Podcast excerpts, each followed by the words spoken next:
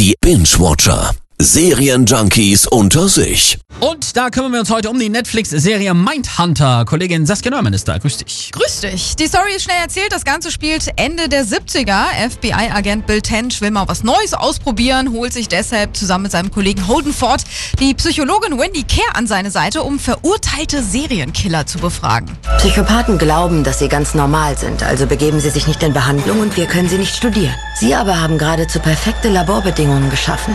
Was ist das Ziel dieser Befragung? Die Vorgehensweise der Mörder zu analysieren, daraus Rückschlüsse auf deren Verhalten zu ziehen und dadurch dann vielleicht bei Ermittlungen bisher unaufgeklärter Mordfälle weiterzukommen. Gut. Heißt, es geht ähm, mehr oder weniger um die Geburtsstunde des modernen Profilings, könnte man sagen. Richtig. Diese damals ja noch ziemlich neue Methode finden allerdings nicht alle so ganz so toll.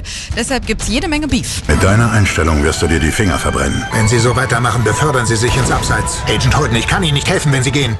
Okay, klingt ganz nett. Und so richtig haben mich so ein paar Geschichten über Serienkiller jetzt noch nicht gekitzt. Also, Ja, gibt's ja auch mehr als genug, ne? Aber Mindhunter ist echt ein Hammer. Man wird da regelrecht reingesaugt, sitzt mit beim Verhör. Die Hauptcharaktere sind echt authentisch.